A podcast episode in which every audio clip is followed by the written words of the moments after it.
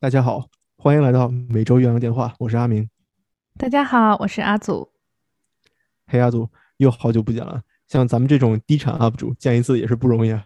低产 UP 主，说的我都不好意思了。哎，没事，我也是，我也是。嗯，又跟大家见面了，真是久违了。嗯，阿祖，我先问你一个问题吧。你看，马上就要入冬了，你有没有做什么准备啊？呃，我囤了一些粮啊。最近不是物价上涨嘛，然后我看国内啊还是美国都出现了这个物资短缺的问题，因为这个资源链 supply chain 有点跟不上嘛，说是最近对，所以我确实囤了些粮，一是为了冬天，二是为了这个经济保暖。啊，是说到这个物价上涨，我记得在大概一个月之前吧，我们这边油价还是一加仑可能呃两块九三块这样，现在都涨到三块五了。啊，我这边也是一直都是三块几。说实话，从夏天的时候就是都是三三到多。哎，真的是冬天越来越冷，我们越来越穷，在家宅着吧？你说呢？嗯，是。好了，那请问今天你给大家讲一个什么故事呢？今天给大家讨论一个这个问题哈，就是我其实一直有看到很多新闻，尤其是国内这些，啊，就比如说在娱乐节目当中，有很多艺人他们的这个戴耳环的状况啊，或者他们的纹身都会被马赛克掉。所以呢，今天我想从这里出发，哎，咱们讨论一下这个纹身和这个工作环境和工作机会的这个挂钩问题。哎，挺有意思哈，来给咱讲一讲。嗯嗯嗯嗯，我先是看说这个足协它有这个新的规定，就说如果你是球员的话呢，你不能在场上露出纹身。当然我说的这个足协是这个国字号的球员，懂我意思吧？就比如说咱们平时看一些什么欧洲杯啊这样的比赛、世界杯，那其实纹身都大把大把的出现。但是呢，在国字号球员上又出现了很多这种，哎，胳膊上啊就绑着胶带这种状况，其实就是为了把他们这个啊纹身缠起来。然后我还认一些朋友，比如说在这种啊所谓娱乐圈或这种环境里，演艺行业工作，那确实很多角色，比如说你要上场的时候，那你不可能就是带你的纹身就进去了嘛。然后，所以专门有出这种啊粉底，就是你可以把这个自己的纹身给盖住的这种。你看，这还有这种周边产品。所以我也挺好奇，就比如阿明的话，你身边有没有这种看到过啊？就是因为工作环境啊、工作要求要把纹身藏起来这种现象？我身边还好吧，因为我这个环境也不是什么特别敏感的行业。但是我以前知道的，看 NBA 的时候，NBA 有一个挺厉害的球员，嗯，就是我小时候看的哈，那个 Allen Iverson，艾弗森，对吧？他在每次打球的时候呢，如果有转播的话，他手上都会带着一个类似于那种丝袜的东西，袖套，袖套，谢谢，袖套。嗯，当时我们就觉得很酷嘛，就是这个是人家这穿衣风范。但是后来我长大了以后才发现啊，原来是因为呃，人家黑人嘛，从小可能他的那个环境吧，他就会纹一些不是特别能够给大众看到的纹身，可能他有一些比如说隐喻啊，或者一些不太好的意思。那或者说人家当时纹的时候呢，没没没动脑子，没怎么想。那现在看起来啊，原来这是脏话，如何如何。那所以呢，如果你作为一个公众人物，作为一个球员，站在这种全国直播的平台上，你就不太好把这个东西露出来。所以呢，他在打球的时候呢，都会带这么一个呃护护腕，对不对？丝袜，不对，袖套，袖套，谢谢，就是这个。嗯，这这是个很好的例子呀，其实，而且尤其我觉得，对于他们这种 NBA 球星来说，就是喜欢他的人可能是啊什么年龄层都有，对吧？那可能他会间接的、直接的影响到很多人价值观的形成，或者就比如说别人认为什么是一个好的球员，什么是酷的这么一个象征。嗯，嗯我呢是之前有一次实习的时候，我记得我们有一起实习的同学，然后他是这个在胳膊的大臂上有个纹身，特别搞笑。他每次上班呢，那会儿夏天嘛，那个地方很热，嗯，他要穿短袖，然后每天这个上班的时候，他就不停的拽他那个袖子，你知道吗？他就为了把这个纹身给盖住。当然，这也是我觉得工作环境的影响，就是说啊，但他我觉得纹身时候至少也有想到，就是说我把它纹在一个不是说我平常经常能露出来这么一个地方。嗯，然后在美国呢，我在工作中其实说实话，呃，刚开始我还是挺惊讶的，就是我觉得工作中啊，身边很多同事都有这种非常容易可见的纹身，因为我是在这种啊教育领域工作嘛，因为你每天会接触很多未成年人，所以我觉得，嗯，或者你不知道这些未成年人的家长会怎么想，所以我觉得露出纹身还是一个，嗯，就是不太让我有确定感的这么一个事情，对。嗯，这个其实我特别同意哈，就是我觉得，尤其是在教育领域，嗯，应该是尽量不要把自己这种纹身露出来。你像我在大学上学的时候嘛，我觉得那些教授呃穿衣服也都很得体嘛，他们都有这种 dress code 着装要求嘛。那也不一定每一个教授都没有纹身，但是我觉得我从来没有见过人家把它露出来。而且你假如说今天哎去找这个教授讨论一下自己的论文，然后呢，这样你很近距离的跟他坐在办公室里，你可能看到他手腕上有个纹身，我觉得你肯定会不不由自主的去去看它到底是什么，然后你会非常好奇，对吧？而纹身这种东西本身就比较个人化，所以比如说你看到的东西跟它实际的意义有可能大相径庭，或者不知道怎么样。反正我就觉得，嗯，对，还是不我我个人还是觉得，在教育领域的话吧。嗯，还是不要这样的。所以其实说到这个，是咱们现在生活中观察到的一些现象哈。所以我就回去看了看，说，哎，这个纹身啊和工作环境中它这个历史状况是怎么样的？嗯，所以其实是在上个世纪的时候，纹身其实大概是在一九九七年算是一个叫合法化。在这之前呢，就是人们一直很担心这个肝炎因为纹身这个过程而传染。那这个其实我不是特明白，要不然阿明给大家讲讲，就这纹身跟肝炎有啥关系呢？呃，纹身和肝炎嘛。肝炎呢，在英文里面叫 hepatitis。那么 hepatitis 有 A、B 啊，还有一些其他的，像咱们中国也是嘛，什么甲肝、乙肝，对吧？呃，各种类型的。但是总体来说呢，肝炎就是一个呃病毒传播的疾病。那么呢，因为它是病毒传播嘛，它的主要传播方式呢就是血液传播，还有甚至性传播也是有可能的。比如说，在美国的一九八零年和七零年代的时候，有一个艾滋病的大流行，对吧？但实际上，伴随着这个艾滋病的大流行呢，也有肝炎的大流行。那就是因为他们两个的传播方式是基本上一样的。那所以呢，在纹身的过程中需要针扎吧？那针扎就流血嘛。那流血的这个血液暴露的环境下，如果有肝炎的病毒的话，那么这个是吧？接受纹身的人就很容易去感染。在这个纹身店，如果杀菌程序做的不到位的情况下，那感染还是很容易发生的。嗯，其实你说到这个，还让我想到，就是这种非法药品的运用，其实也是这些呃跟针呐、针头啊、血管有相关的，对吧？这是上个上世纪的一些状况，所以我觉得那个时候人们对啊对人纹身的态度和如今哈，比如今年近五年人们对人纹身的态度也都不一样啊。你看啊，如果是咱们这一代的话，其实，在比如过去十年、二十年中哈，我觉得第一是安全标准有所提高，就是这个纹身店如何操作，所以这个安全性有提高。第二呢，是我觉得对于我们来说，呃，随着这个电视啊、网络的普及，就是你有更大机会去看到这些公众人物，比如演员啊、运动员，他们会。比较自豪的去展示他们自己的纹身吧，所以相对来说，纹身呢就是越来越普遍的哈。啊，我看到一个数据说，大概在美国呢，大约有百分之四十的人有纹身，然后其中一半的人呢，就这百分之四十里面有多于一个的纹身，也就是很多人说的，就是说你只要纹上了，就跟这个整形似的哈，就是你一开始了，你就可能停不下来，你还想来第二个。嗯，然后其中还是当然了，也说到越年轻的群体呢，其中纹身率啊是越高的。不过其中还有一个很有意思的数据，就是在这些有纹身的人里面，百分之七十的纹身其实都是在隐秘位置的。嗯，这个有道理嘛，对吧？大家肯定不会纹在脖子上和脸上，我觉得这个比较少见。也有，就是很多那种公众有一些公众人物，但是我觉得他们给人的印象一般也都很难说。嗯，对我个人是不太喜欢啊。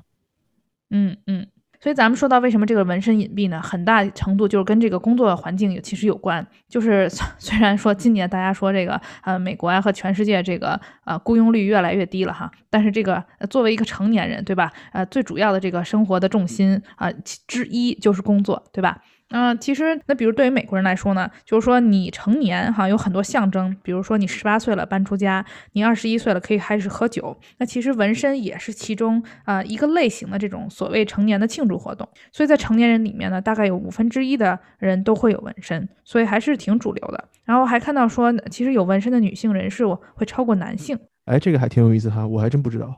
嗯，我我也很难说，其实生活中我看到的到底有多少，感觉可能差不多。阿祖，你要不要把你那个龙给大家展示一下？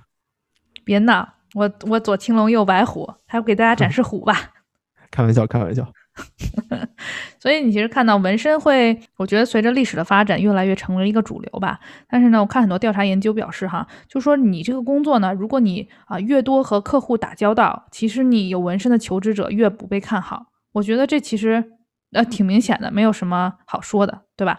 然后还有一些实验呢，啊，这种研究结果，他表示就是啊，这种有纹身的人啊，他会经常跟这些人的异常行为有所联系。也就是说，哎，这种有纹身的人，他更有可能会携带武器啊，使用使用非法药物被捕。而且他们说，这个纹身面积越大，那这种关联性越强。你也看到，比如说在呃参军啊，或者有一些专业背景下，其实他们甚至会啊限制你纹身的大小和数量，然后有些情况下甚至会禁止你在啊颈部啊、头部、手部有纹身。所以其实我觉得这个跟工作环境真的是大大相关。然后我的另一个想法就是说啊，这个纹身，呃，一是说你有没有纹身。纹身别人看都看不见，这个跟你工作啊会有一定关联。但第二个就是说，你在纹身这个当下，你觉得这个纹身是你喜欢的、你适宜的，但是经过时间的长河，对吗？它能经能否经得起时间的考验？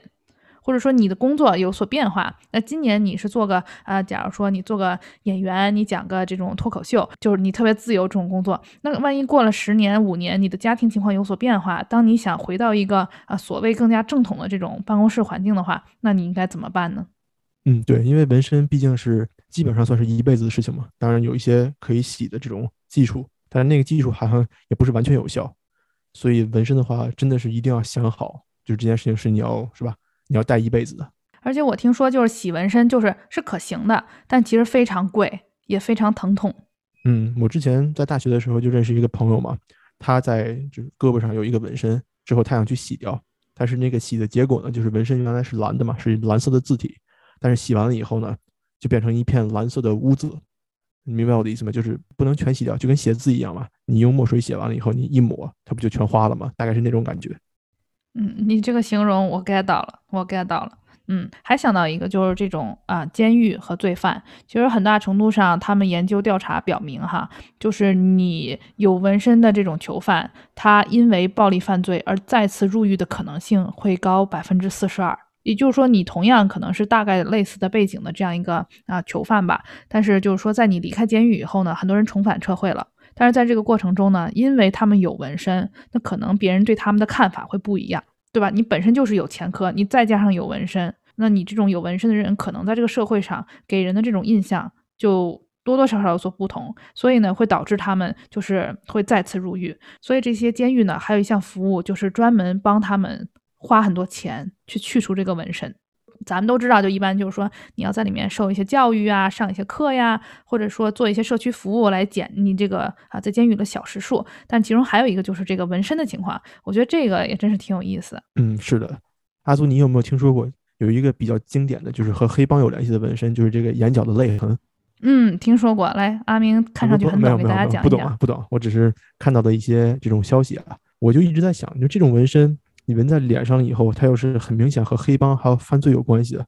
如果你一旦纹了这种纹身，啊是吧？你在监狱里面，你可能很横哈，我是这个帮派的。那你你说你出了监狱，你咋办啊？你找工作你能找到吗？对吧？嗯，阿明，你说这点特别好啊。其实这个是我想之后跟大家再次 深入讨论的一个话题。但是咱们既然说起来，就说说这个事情。其实我觉得很多人他们可能，嗯，去做这个纹身的时候，并没有想法，或者说他不知道，就是他就看到，哎，说我看到好多人在那个眼角放个泪痕，对吧？那好像挺酷的，那我也来一个。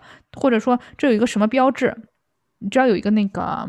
犹太教那个标志嘛，那个六芒星，就很多人也不知道六芒星是什么，就觉得六芒星是个好看图案，他就纹上去了。他不知道这可能跟宗教有什么关系。就就跟你说的哈，这不是说我今天买个项链，比如说今天有人问我说，哎，你你你项链是这个，你是信某个教吗？然后你知道了，你把它摘下来了。但纹身就没这么简单了。嗯，对。而且像阿祖说的嘛，在美国，其实这个社会不管是文化呀，还是宗教，还是各方各面，都是非常复杂呀，非常多样的。所以你可能比如说咱们觉得哈。有一个东西挺酷的，挺好看的，那咱弄一个。但实际上呢，后来你发现，其实哎，真正用这个的人，他用它是有别的意思的，那你这不就给自己找麻烦了吗？对吧？嗯，对对对，这是咱们顺着想哈，就是说，因为比如说有个什么帮派或者有什么样的意思，有一个什么样的纹身，还有另外一种现象是反过来的，就是说有一些图案非常流行。就比如说什么龙啊、独角兽啊，然后咱们中文里说这个左青龙右白虎啊，这种东西其实在刚开始的时候并没有代表什么东西，但是因为越来越多的人去选择纹身，而且比如说在最开始的时候啊，就是说去会去选择纹身的人，可能会更多的是帮派的人，所以他们比如说把这些流行的啊符号、纹身符号和他们这些犯罪呀、帮派呀、暴力呀啊联系了起来，导致这些符号变成了这种帮派化。我觉得这个也是，这是很难说的。这就是所谓你有一个这种啊偏见啊，或者你对这个群体有一个刻板印象，但是这些个群体在不断的加深这个刻板印象，所以就变成这样。甚至一些十字架啊或什么圣经经文这样的符号，都会面慢慢的变成了这种有所犯罪意义的符号。嗯，说的特别对。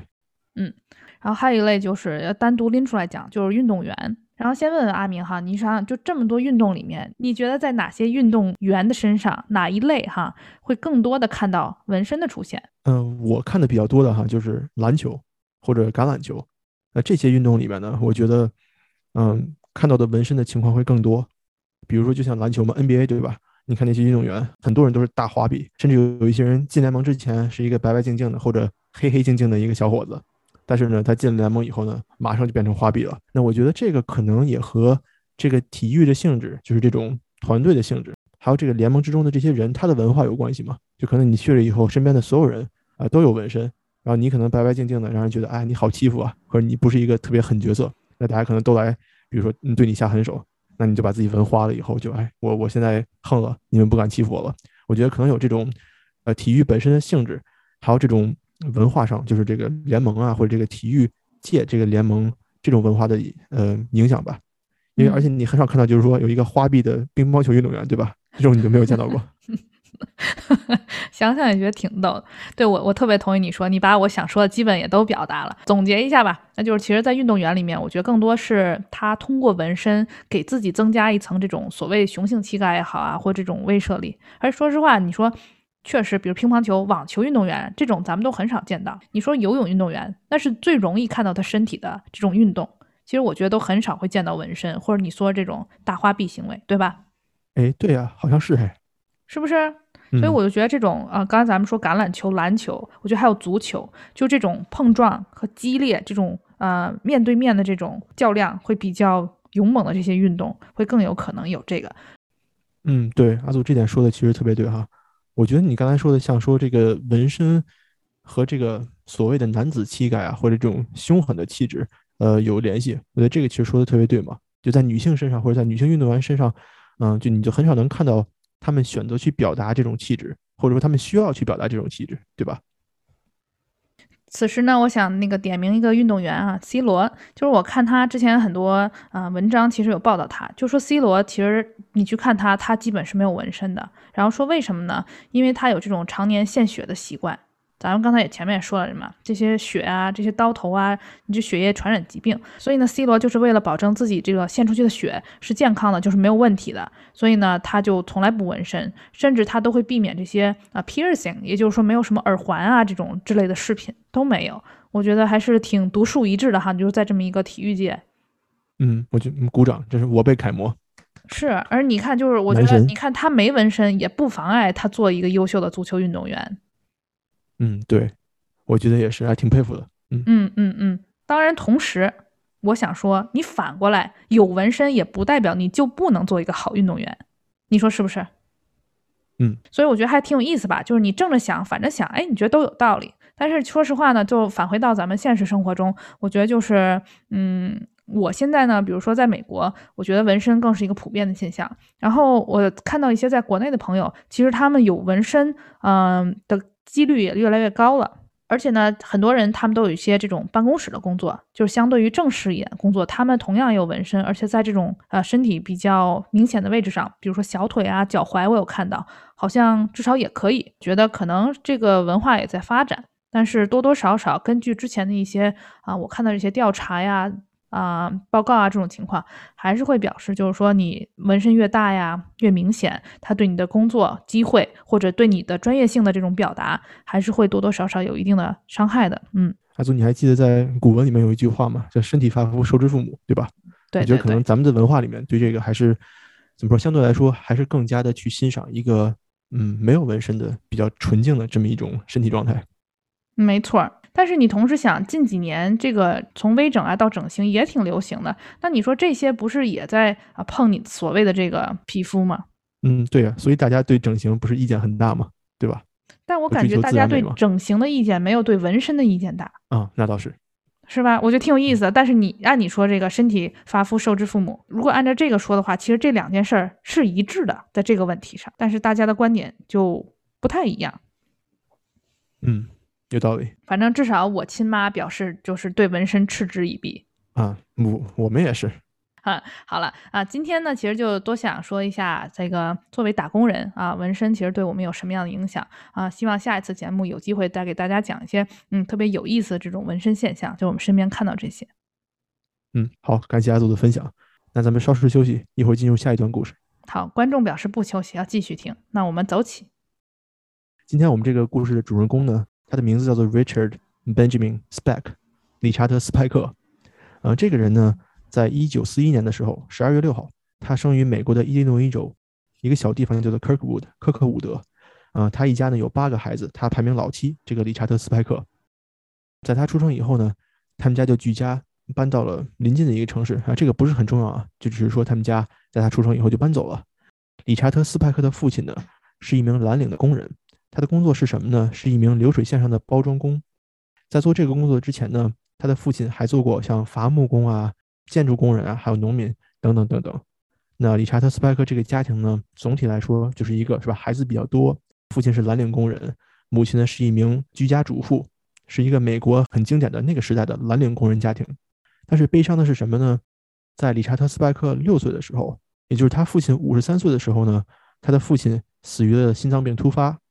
那么因为这件事情呢，理查德·斯派克和他的这个七个兄弟姐妹就都变成了单亲的孩子。而且母亲又是家庭主妇嘛，所以说家里还是过得比较贫穷的。嗯，但是呢，在过了几年之后呢，他的母亲玛丽哈，一名虔诚的基督教徒，在有一次坐火车旅行的时候呢，在火车上遇到了一位卖保险的推销员。那这个工作其实是一个非常怎么说呢，非常有时代特点的工作吧。就是在美国原来比如说没有网络呀，甚至连电话、电报这种都不是很发达的时候，很多的这些产品公司呢就会雇这种推销员。想象一个形象哈，就是。一个大的旅行箱，棕色的呃皮箱子，啊拎着，戴一个帽子，穿一个西服，然后呢，这种推销员呢，比如说哈，我是一个嗯嗯衬衫公司，或者我是一个图书公司，或者我是一个什么肥皂公司，他们呢就会雇这些推销员拎着这种产品去各家各户敲门，敲门完了以后介绍说，哎，我有这个产品，你要不要买啊？这是这么一种工作性质，呃，这个呢其实就是和现在比如说。你接到一个电话，然后电话说：“哎，那个谁，老师，我有一本书，我一个教材，你买一下。”我们就是一个推销嘛，这么一个工作。但以前呢，都是人亲自去做的。那么呢，玛丽呢就在火车上遇到了这么一个人。呃，这个人呢，怎么说？可能是比较有手段嘛，比较会和这种别人建立联系、相处感情。所以呢，他们两个人很快就结婚了。也就是说，理查特·斯派克的母亲玛丽和这个在旅行中遇到的推销员就结婚了。但是呢，这个推销员其实不是啥好人。他之前呢有过很多很多次的这种犯罪记录，而且呢现在喜欢酗酒啊，喜欢家暴。那么这个人进入到这个家庭以后呢，呃，理查特·斯派克他的这个整个童年就变得非常不好嘛。那以上呢就是大概给你讲一下理查特·斯派克这名罪犯他的童年是怎么过的啊，比较贫穷，有一些很恶劣的影响。家里贫穷，那家里的生活不好。斯派克他在学校里面其实过得也不是很好，学习不行，而且他呢经常和别人打架呀，也缺乏交流能力。所以他很快的呢就不上学了。那么等到他十六岁从高中退学以后，理查德·斯派克呢就开始在家乡这个小镇上到处游走啊，那么打架斗殴啊、抢劫啊、偷东西啊，就搞一些事情。那么等到他到二十五岁的时候呢，他其实已经有了大概四十多次的被逮捕记录了。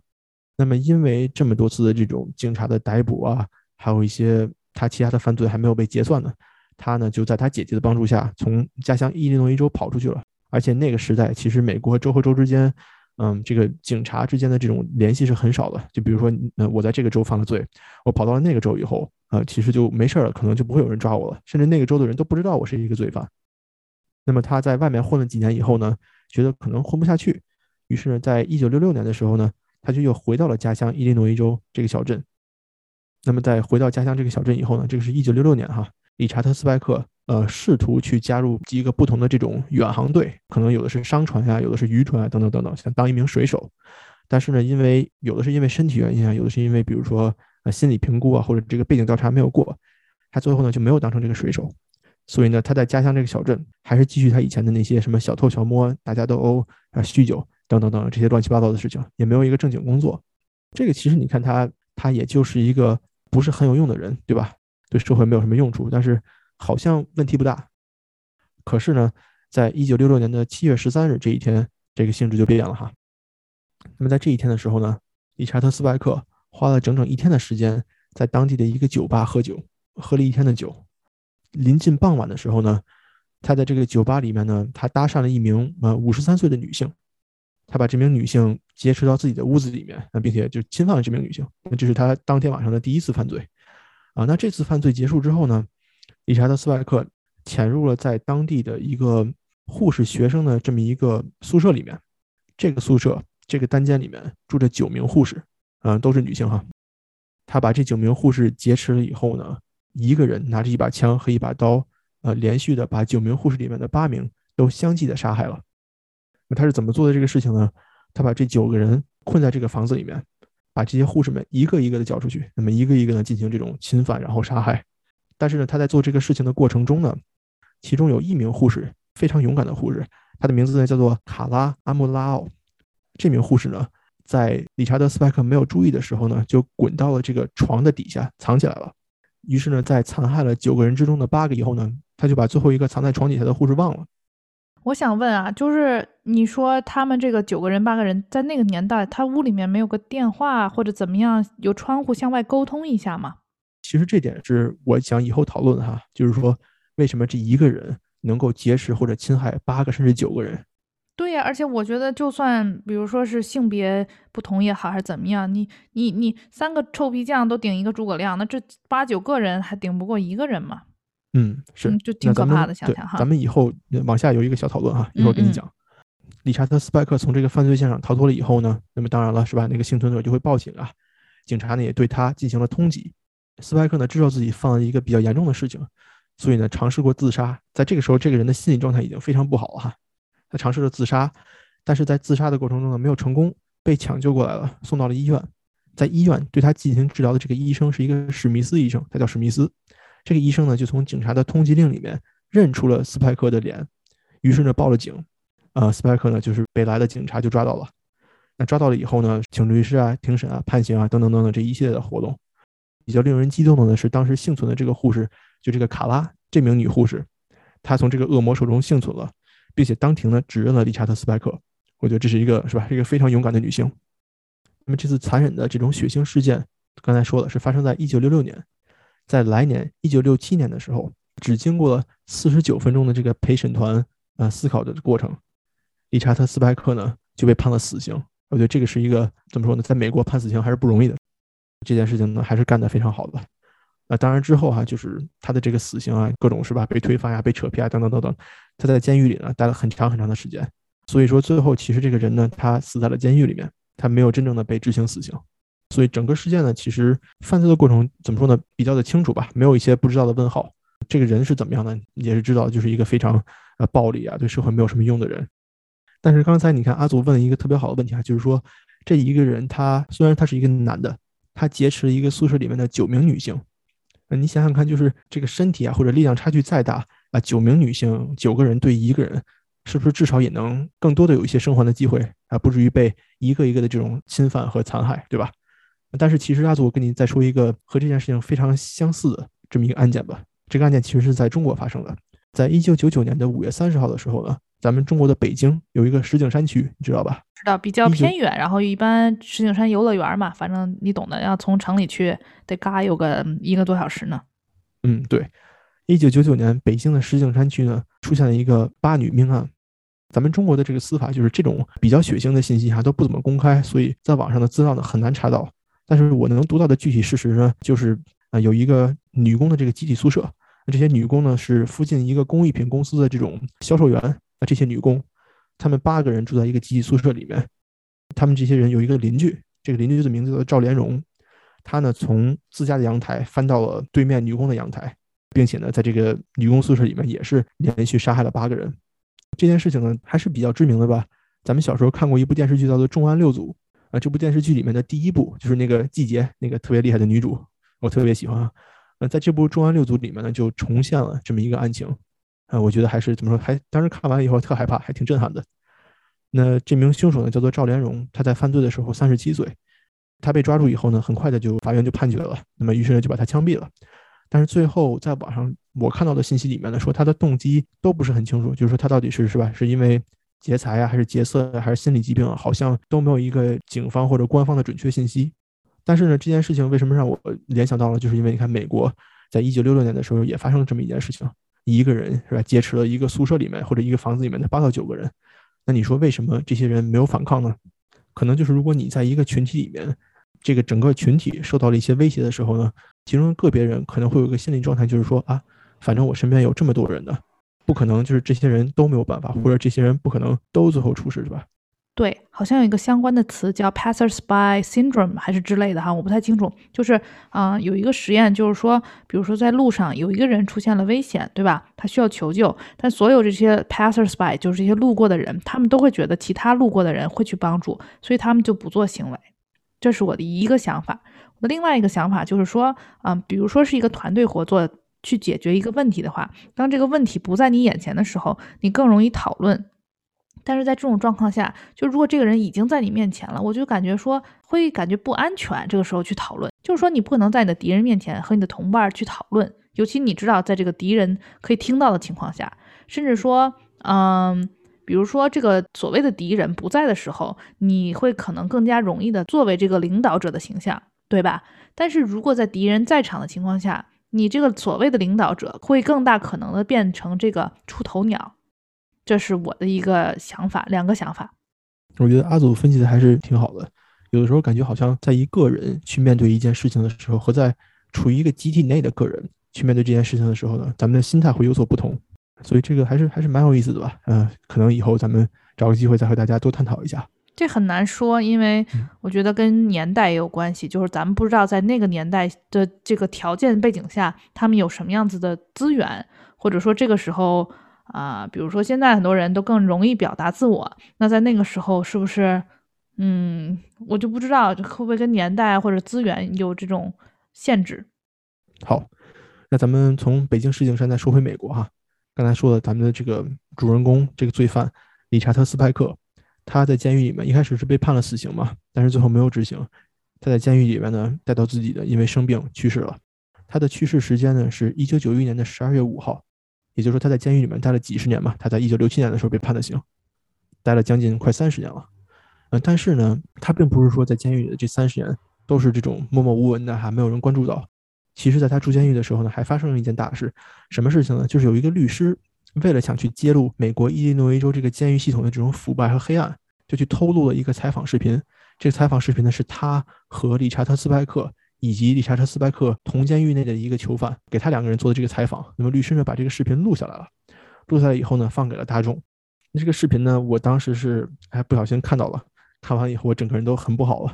啊，具体讲的是什么呢？讲啊，是的，那律师采访这个斯派克就说啊，你在这个监狱里面过得怎么样啊？然后你在这个监狱里面都干什么呀？你对你做的这些事情有没有悔过呀？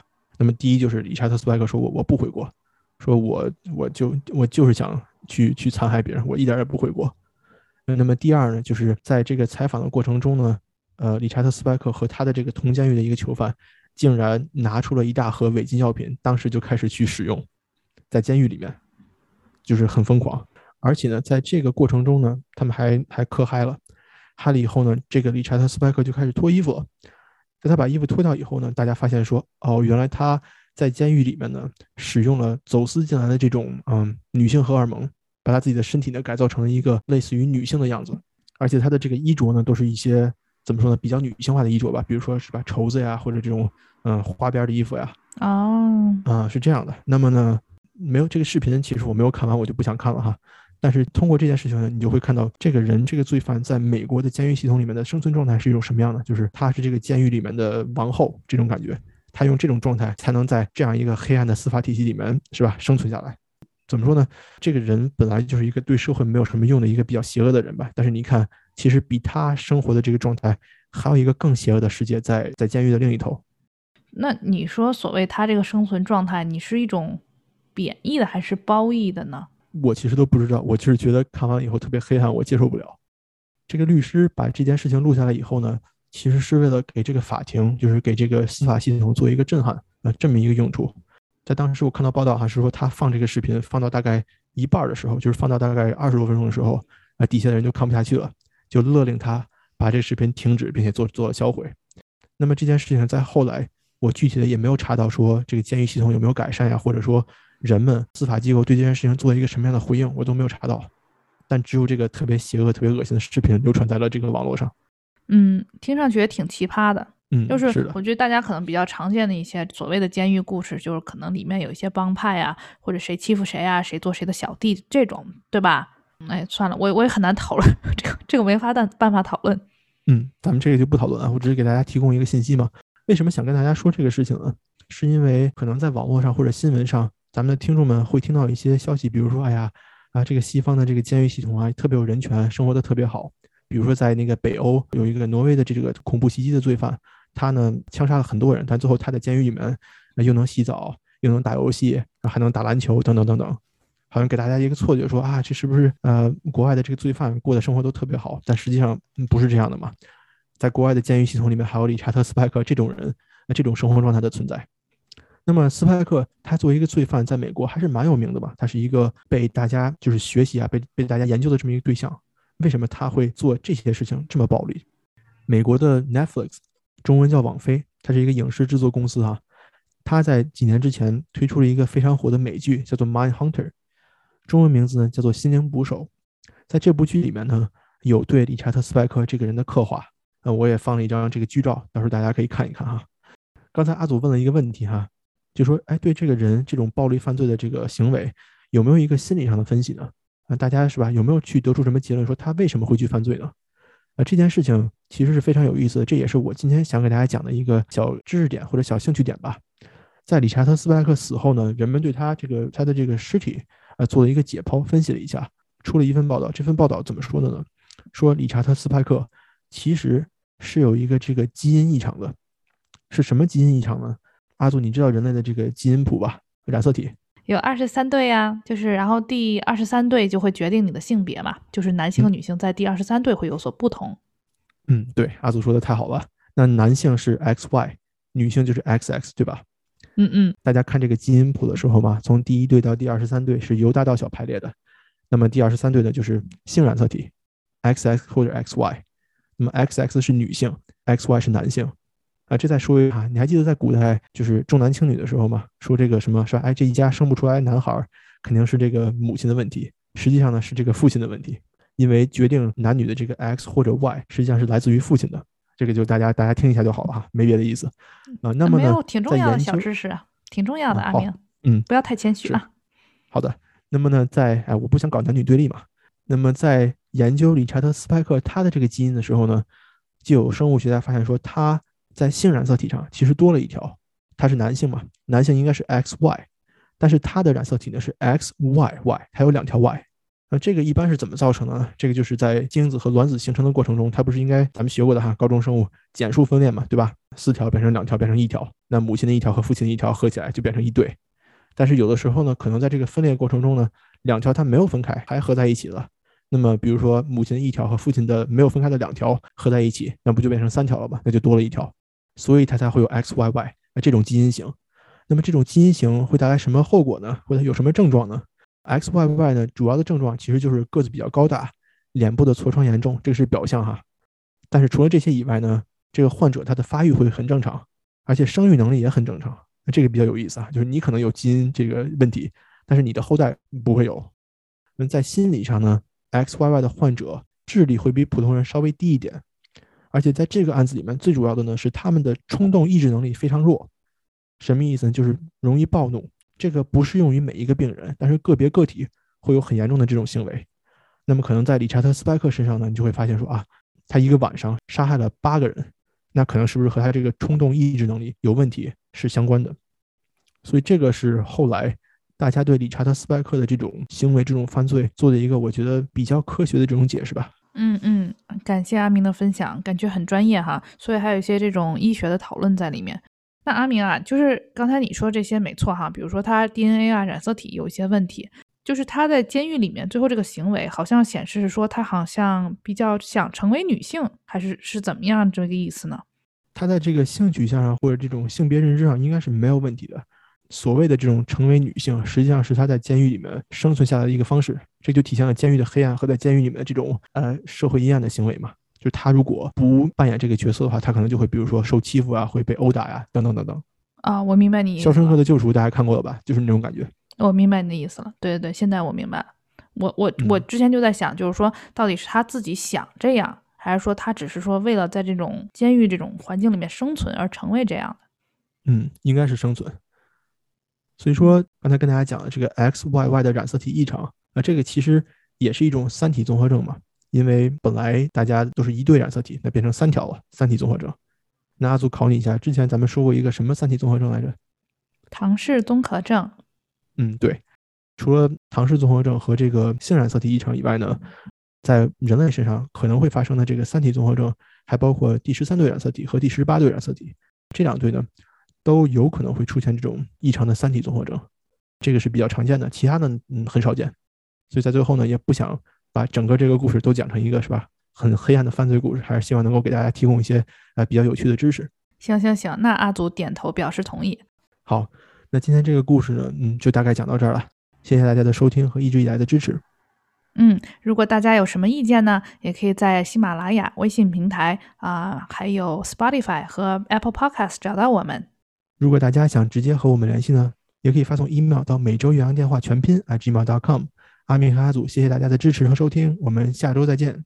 拜拜，下周见。